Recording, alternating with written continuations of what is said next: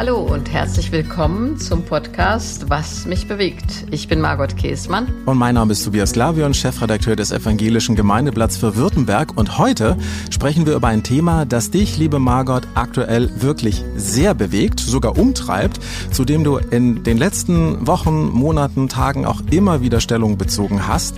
Ein Thema, das eigentlich seit dem 24. Februar mit dem kriegerischen Einmarsch der russischen Truppen in die Ukraine auf traurige Weise an Bedeutung gewonnen hat, von dem jetzt aber viele irgendwie gar nichts mehr wissen wollen. Es geht nämlich bei uns jetzt um den Pazifismus. Im Moment reden alle über den Krieg, Margot.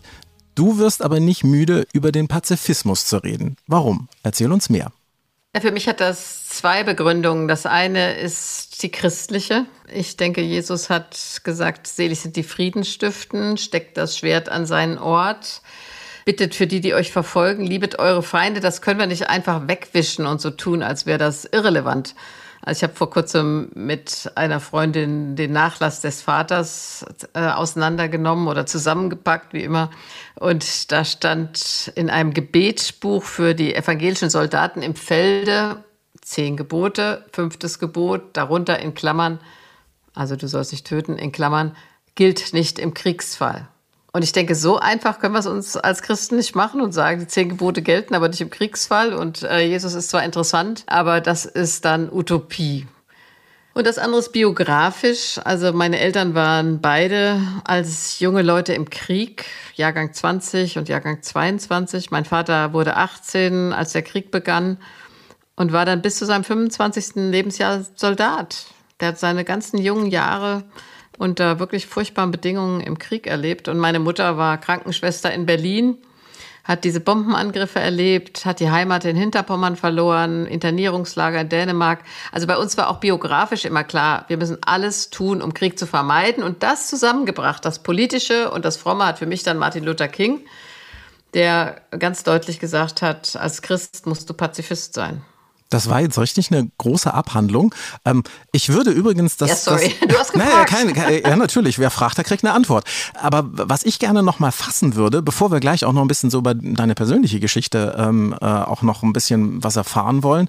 Pazifismus, was das genau für dich ist, würde ich wissen. Also wenn man nachschaut, was, äh, wie das definiert wird, klar, es kommt aus dem lateinischen Pax Frieden und äh, Fakere machen. Und äh, weltanschaulich ist das eben so, dass jegliche Form von Krieg als Mittel der Auseinandersetzung abgelehnt wird und dass natürlich dann auch die Rüstung und alles Militärische im Grunde dann auch verneint wird. Aber was konkret, und so ein bisschen hast du es ja gerade eben auch schon mit deinem Glauben angefangen zu definieren, was genau ist Pazifismus für dich so ganz praktisch? Oder wo fängt das an? Also ich denke, Pazifismus ist eine Lebenshaltung und ich erinnere mich sehr gut an die Weltversammlung für Gerechtigkeit, Frieden, Bewahrung der Schöpfung 1990 in Seoul, Korea.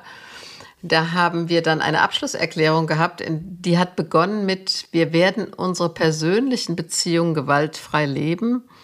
Wir wollen Gesellschaften gestalten, in denen wir gewaltfrei miteinander leben und wir wollen eben Kriege und auch Bürgerkriege vermeiden. Also das heißt, es fängt für mich an in meiner persönlichen Haltung.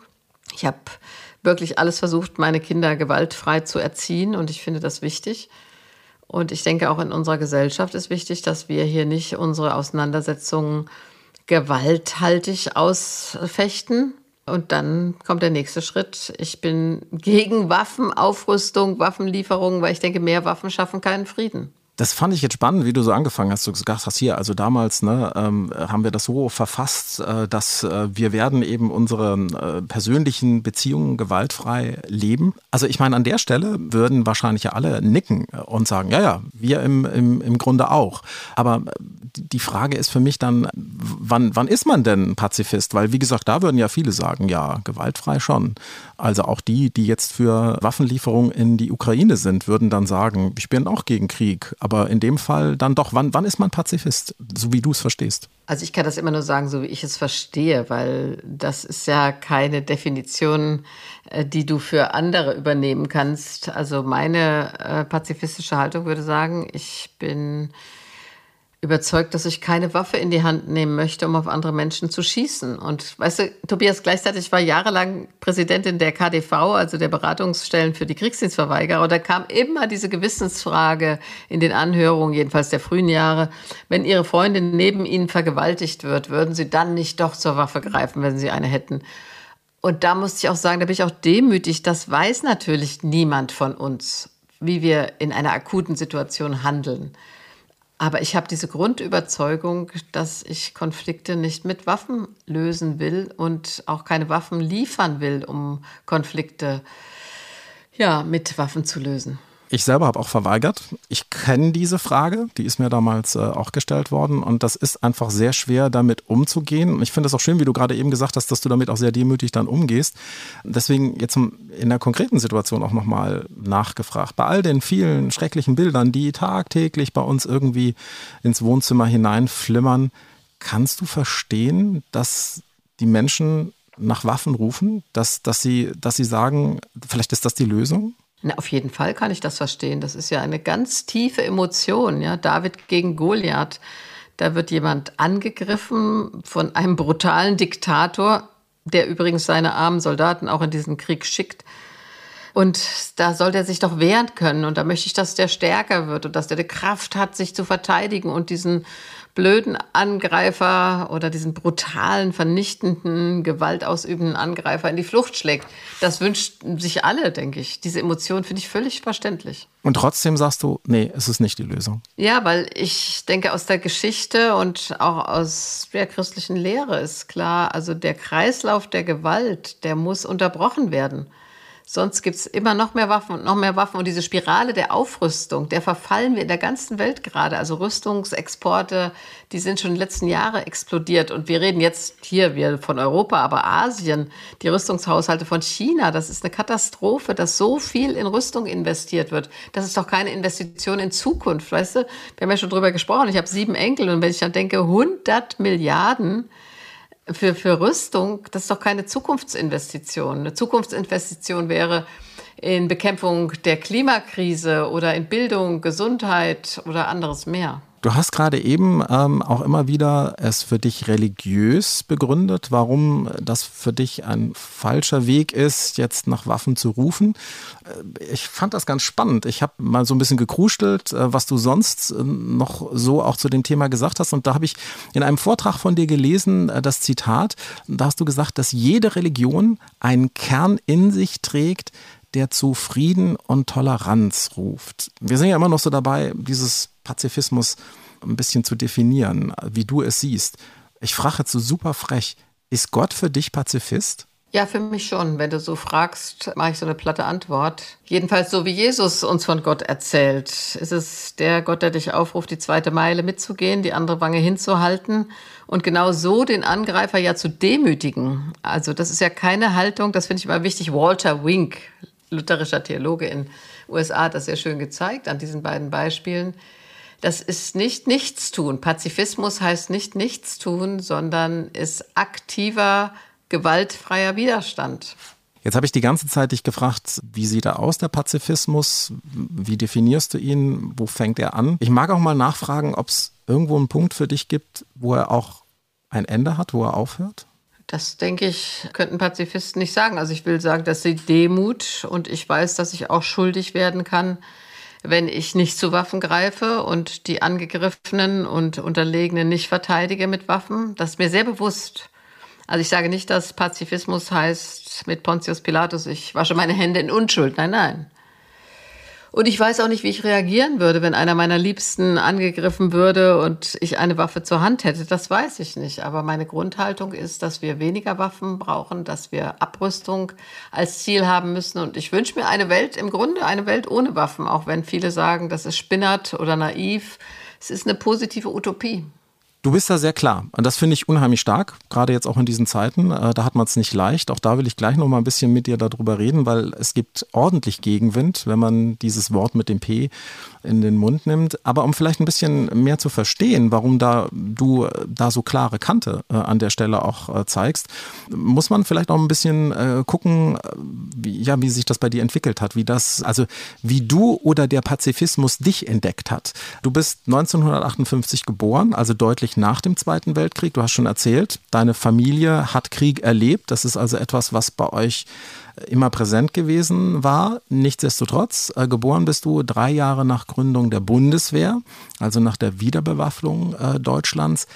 Was genau hat denn dich zur Pazifistin werden lassen? Gibt es da so einen Punkt, wo du sagst, und da hat es klack gemacht und da wusste ich, nee, das kann es nicht sein? Na, ich habe eben beide Begründungen schon geliefert, also den biografischen Ansatz und auch den christlichen. Aber für mich war sicher 1974, 75 Aufenthalt in den USA als Schülerin an einem Internat da mit einem Stipendium und dieses Debatte um den Vietnamkrieg, die Bilder, ja, die sind jetzt 50 Jahre her.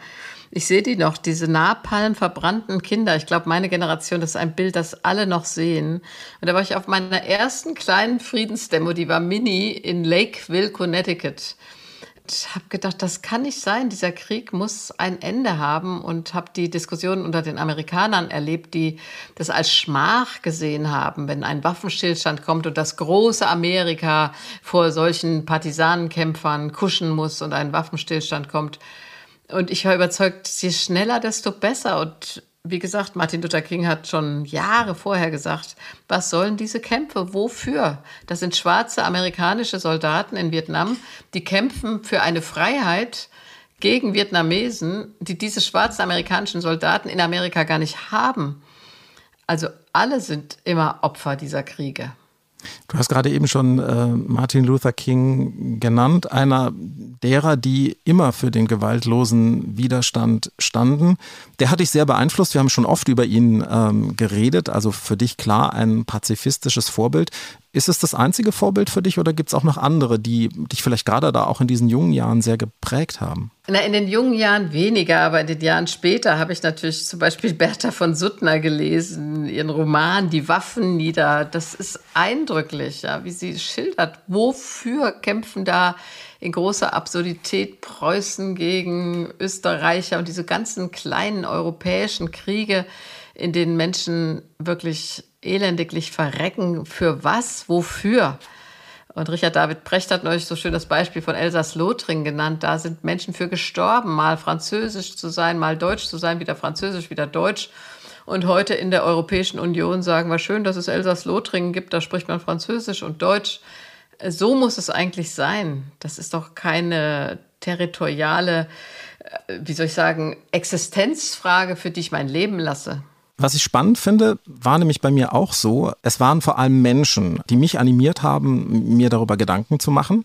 Und du hast Martin Luther King genannt, es gibt ja viele andere, äh, Gandhi und, und was weiß ich, und, und die Man, äh, Nelson Mandelas dieser Welt. Was mich manchmal interessiert, also man guckt ja auch so ein bisschen, wo sind die eigentlich? Hätten die heute in unserer Zeit noch eine Chance, wenn die noch da wären, würden, würden die, die jungen Leute genauso fangen, wie sie uns gefangen haben? Ich denke, die hatten es ja auch in ihrer Zeit nicht leicht. Also denk mal an Bertha von Suttner, ja, die wurde belächelt als die dicke Friedensbertha, lächerlich gemacht. Oder auch Martin Luther King wurde von den eigenen Leuten angegangen. Oder äh, nehmen wir andere, also wie Erich Kästner mit seiner Fantasie für übermorgen oder andere mehr. Also Pazifisten wurden immer lächerlich gemacht und als naiv angesehen. Und trotzdem sind es für mich diese Leuchttürme. Ja, es ist immer ärgerlich, finde ich, wenn gesagt wird, Pazifisten machen sich leicht vom Sofa aus zu sagen, da soll kein Krieg sein. Ja, aber auch die, die jetzt sagen, liefert schwere Waffen und Haubitzen und was weiß ich was, die sitzen ja hier in Deutschland auch auf dem Sofa und die müssen nicht in den Krieg ziehen. Das fand ich ganz schön als Zitat von Erich Maria Remarque. Ich weiß nicht, ob du dich erinnerst, dieser Roman Im Westen nichts Neues nach dem Ersten Weltkrieg, der war ja erschütternd oder ist für mich bis heute erschütternd, weil er das Leid auch der Soldaten zeigt, die da verrecken, nach ihrer Mutter schreien, nicht versorgt werden. Und äh, Erich Maria Remarque hat geschrieben, ich dachte immer, jeder Mensch sei gegen den Krieg. bis ich herausfand, dass es welche gibt, die dafür sind. Besonders die, die nicht hingehen müssen. Ja, sehr gute, wahre Worte. Was ich auch interessant fand, dass du mir gerade eben gesagt hast, na ja, alle die, ähm, die wir als die großen pazifistischen, gewaltlosen Namen kennengelernt haben, die hatten es in ihrer Zeit mit ihrer Einstellung auch nicht leicht. Ich habe tatsächlich aber im Moment so das Gefühl, dass äh, dieser Idee des Pazifismus im Moment ein doch ordentliches Windchen äh, entgegenkommt. Du hast jetzt gerade zusammen mit Konstantin Wecker ähm, ein Buch nicht geschrieben, weil ihr habt das schon mal veröffentlicht, ihr habt es nochmal veröffentlicht, entrüstet euch, jetzt ganz aktuell nochmal zum Ukraine-Konflikt nochmal ergänzt. Und der Untertitel von dem Buch ist Von der bleibenden Kraft des Pazifismus. Im Moment hat man so ein bisschen das Gefühl, dass diese Kraft des, des Pazifismus schwindet. Sehe ich das nur so oder hast du auch im Moment das Gefühl, dass, dass es da gerade eben sehr knirscht und dass es sehr anstrengend ist, das Fähnchen hochzuhalten? Ich sehe beides. Zur einen Seite habe ich auch das Gefühl, oh je, du kriegst da derartigen Gegenwind mit pazifistischen Positionen schreiben mir Leute Mails und äh, was alles zu tun wäre und wie die Haubitzen auszusehen haben und strategische Spiele, sage ich mal in Anführungsstrichen Spiele. Und natürlich ist das Leid der ukrainischen Zivilbevölkerung und der Ukraine insgesamt furchtbar. Aber gleichzeitig, äh, äh, ich meine, finde ich das gar nicht so eine Zeitenwende, weil wir haben seit elf Jahren Krieg in Syrien, wir haben seit sieben Jahren Krieg im Jemen. Wir sehen im Moment die Bilder der zerfetzten Menschen, der Hungernden, vor allen Dingen im Jemen nicht. Und deshalb ist uns das weiter weg. Aber ich erlebe auch, dass in der Bevölkerung doch die Meinung sehr unterschiedlich ist. Es gibt ja Umfragen, die sagen, 45 Prozent sind für Waffenlieferungen, 45 Prozent dagegen, 10 Prozent unentschlossen. Aber die veröffentlichte Meinung, und das muss ich jetzt sagen, habe ich schon vor Richard David Brecht gedacht, ist nochmal anders als die öffentliche Meinung. Also ich erlebe doch viele, die sich riesige Sorgen machen, dass wir Kriegspartei werden, weil wir jetzt auch ausbilden in Rammstein. Der wissenschaftliche Dienst des Bundestages wurde ja gefragt, wie wird man Kriegspartei? Und da hieß es, in der Antwort nicht, indem wir Waffen liefern, aber sobald wir andere an diesen Waffen ausbilden.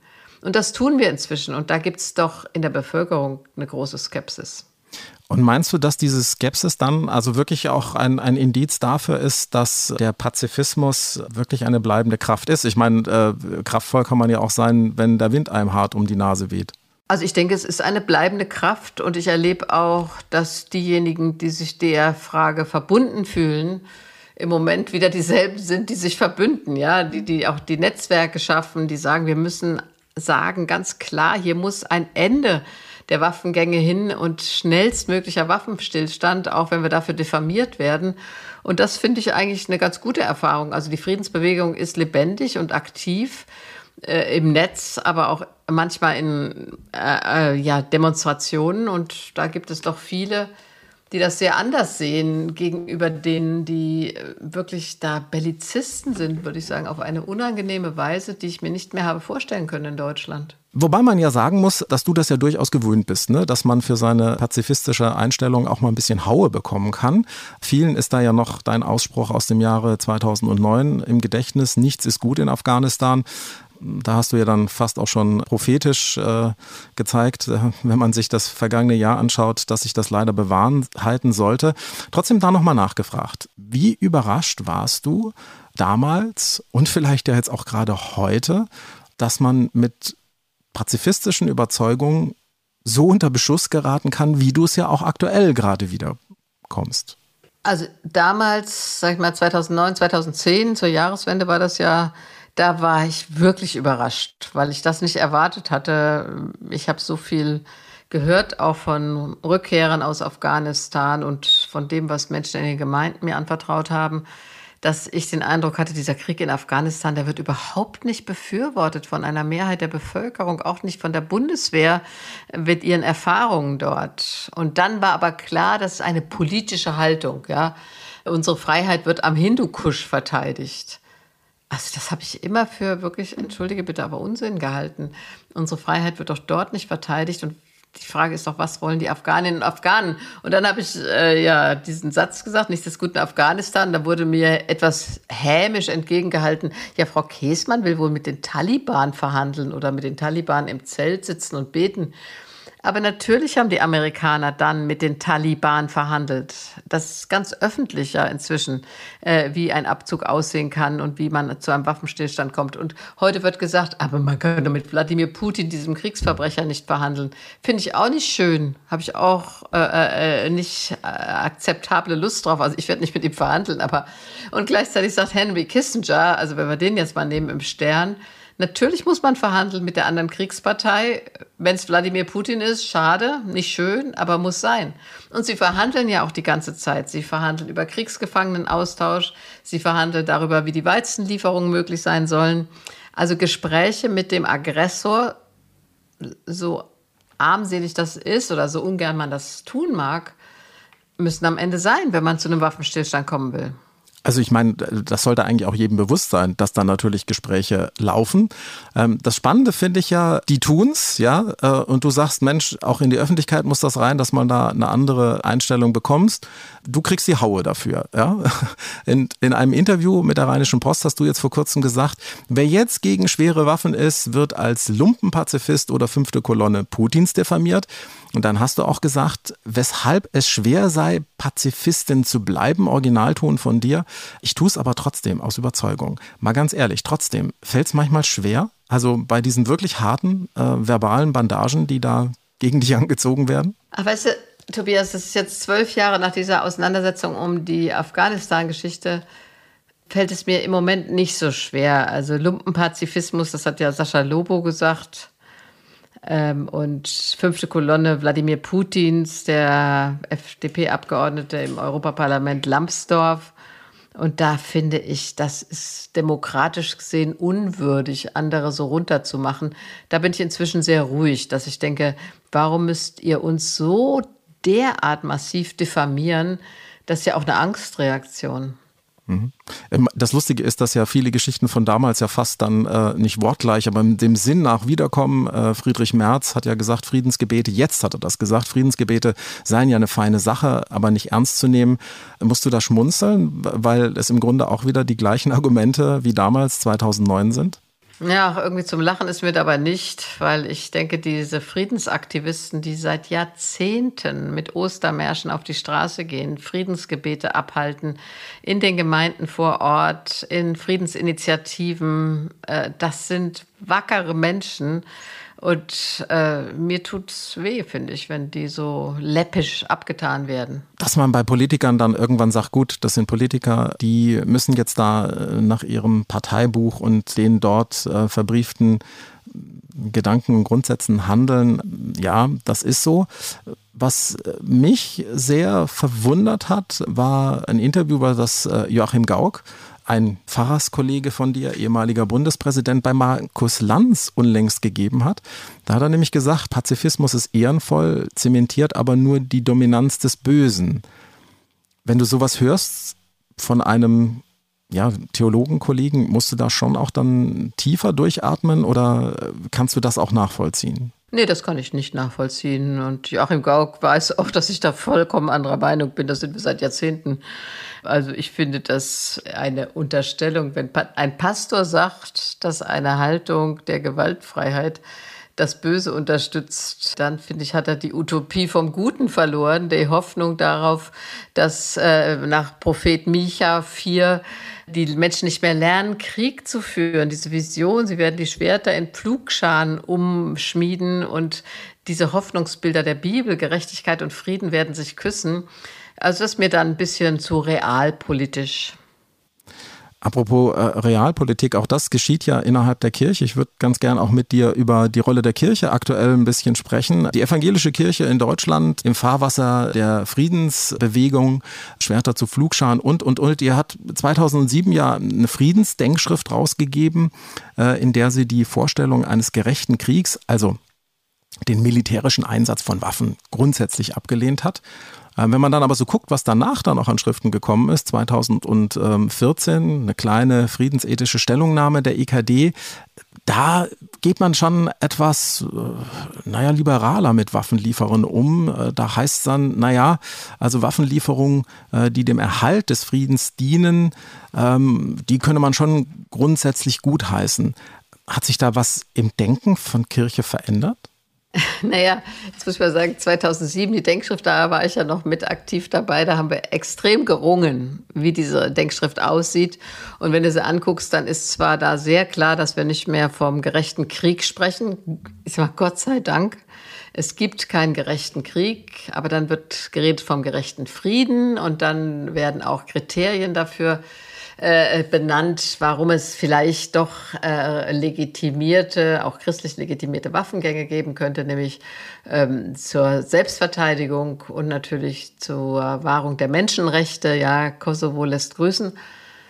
Aber es war immer eine Minderheit, auch in der Denkschrift 2007, die gesagt hat, wir sind grundsätzlich als Christen gegen Gewalt und auch gegen Krieg und haben eine pazifistische Haltung. Also die Mennoniten, sage ich mal, die sind da sehr klar. Aber die evangelische Kirche in Deutschland, die setzt sich ja aus Reformierten, Unierten und Lutheranern zusammen. Da war das immer umstritten und schon Luther hat äh, die Frage von Assaf von Kram, einem Ritter seiner Zeit, kann ich als Ritter christlichen Standes sein, beantwortet, ja, das kannst du, äh, wenn du deinem Gewissen so folgen kannst. Und deshalb gibt es in unserer Kirche auch klar die Haltung, du kannst mit Überzeugung als Christ Soldat sein. Und das werde ich auch niemandem absprechen als Überzeugung, weißt du? Also der Mann unserer ersten Tagesmutter war Offizier, mit dem korrespondiere ich jetzt noch manchmal und der sagt, du, ich war aus Überzeugung als Christ Offizier und das akzeptiere ich auch, weil er das Leben von Menschen und unsere Freiheit verteidigen will oder wollte. Und gleichzeitig finde ich, muss akzeptiert werden, dass es die andere christliche Haltung gibt, die sagt, ich lehne aus christlicher Überzeugung und aus der Lehre Jesu ableitend jede Form von Waffennutzung ab. Ich glaube, diese Vielfalt gehört ja auch gerade zum Protestantismus dazu. Übrigens auch das darüber reden und darüber streiten. Das wiederum ist so eine Sache, äh, über die ich mir also in den letzten Wochen doch auch immer wieder Gedanken gemacht habe.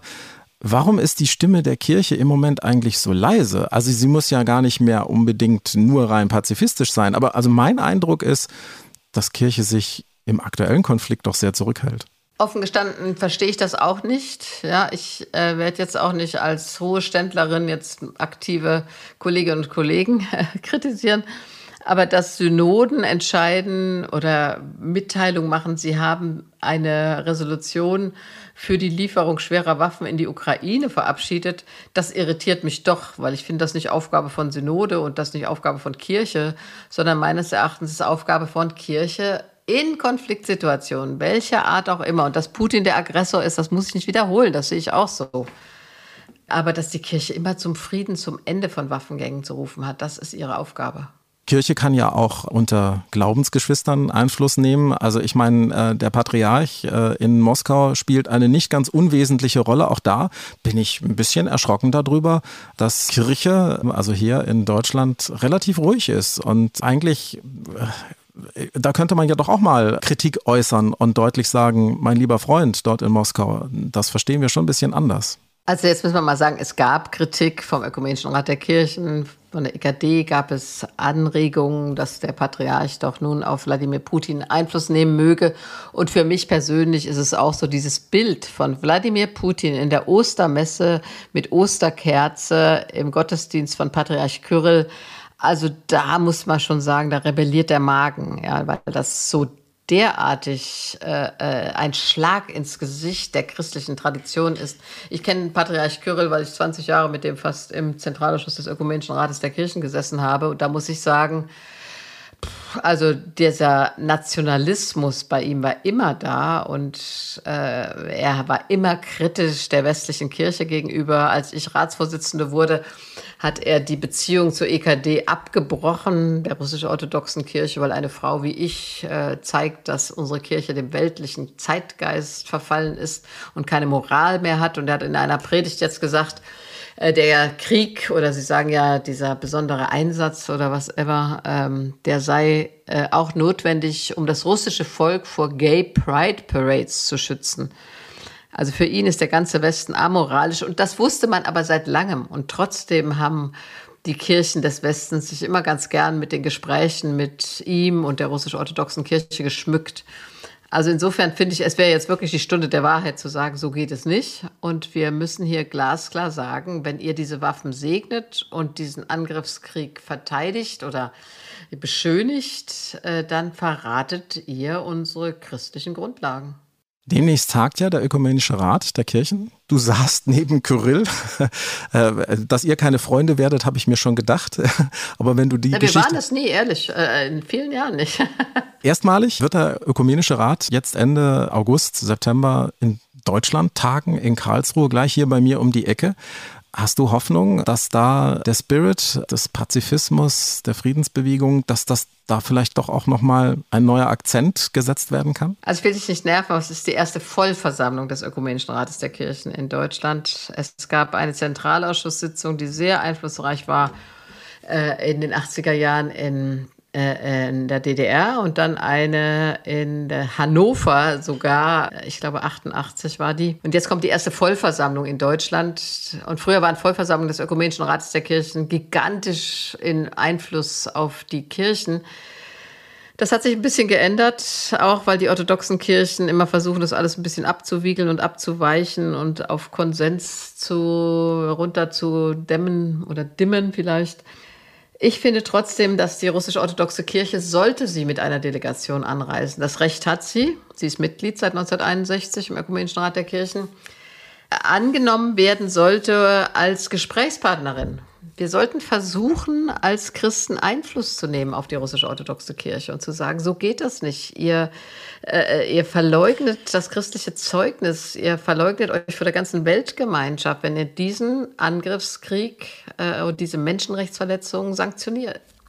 Wenn ihr diesen Angriffskrieg und diese Menschenrechtsverletzungen absegnet. Ich höre da sehr viel Engagement noch bei dir raus. Ähm, du hast dich ja auch viele Jahre dort auch engagiert. Wenn jetzt diese Vollversammlung ähm, des Ökumenischen äh, Rats der Kirchen also in Karlsruhe tagt, ich, ich höre bei dir schon auch noch so ein Stückchen Hoffnung raus. Was gibt dir die Hoffnung, dass da wirklich auch noch was passieren kann?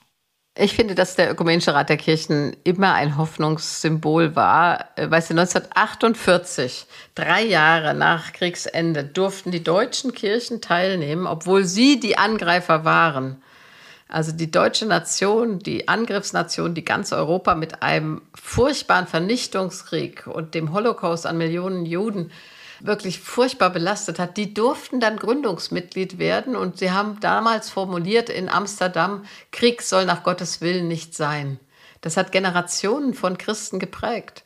Und deshalb denke ich, so eine Vollversammlung, wenn Christen aus aller Welt zusammenkommen und ein klares Zeugnis abgeben, wir sind zwei Milliarden Christen auf der ganzen Welt, dann kann das, ich bin hoffnungsvoll, Tobias, ja, dann kann das was verändern. Krieg soll nach Gottes Willen nicht sein. Das ist ein wunderbares Schlusswort. Ähm, ich gucke nämlich so ein bisschen auf die Uhr. Das war's nämlich mit äh, unserem Thema heute, Pazifismus, in der neuesten Ausgabe von Was mich bewegt, dem Podcast mit Margot Käßmann und Tobias Slavion. Und da hoffen wir beide natürlich, ähm, dass der ein oder andere Denkanstoß, und ich glaube, da war diesmal wirklich viel dabei, dass der bei Ihnen im Kopf auch noch ein bisschen weiter rumspinnt. Und uns würde natürlich auch sehr, sehr interessieren, was Sie dazu denken, zu diesem Thema Pazifismus. Vielleicht sehen Sie das alles ganz anders. Dann schreiben Sie uns doch gerne, denn wir freuen uns über Feedback, Margot. Genau, schreiben Sie auch mir, was Sie bewegt oder auch gerne über was wir unbedingt demnächst mal hier sprechen sollten.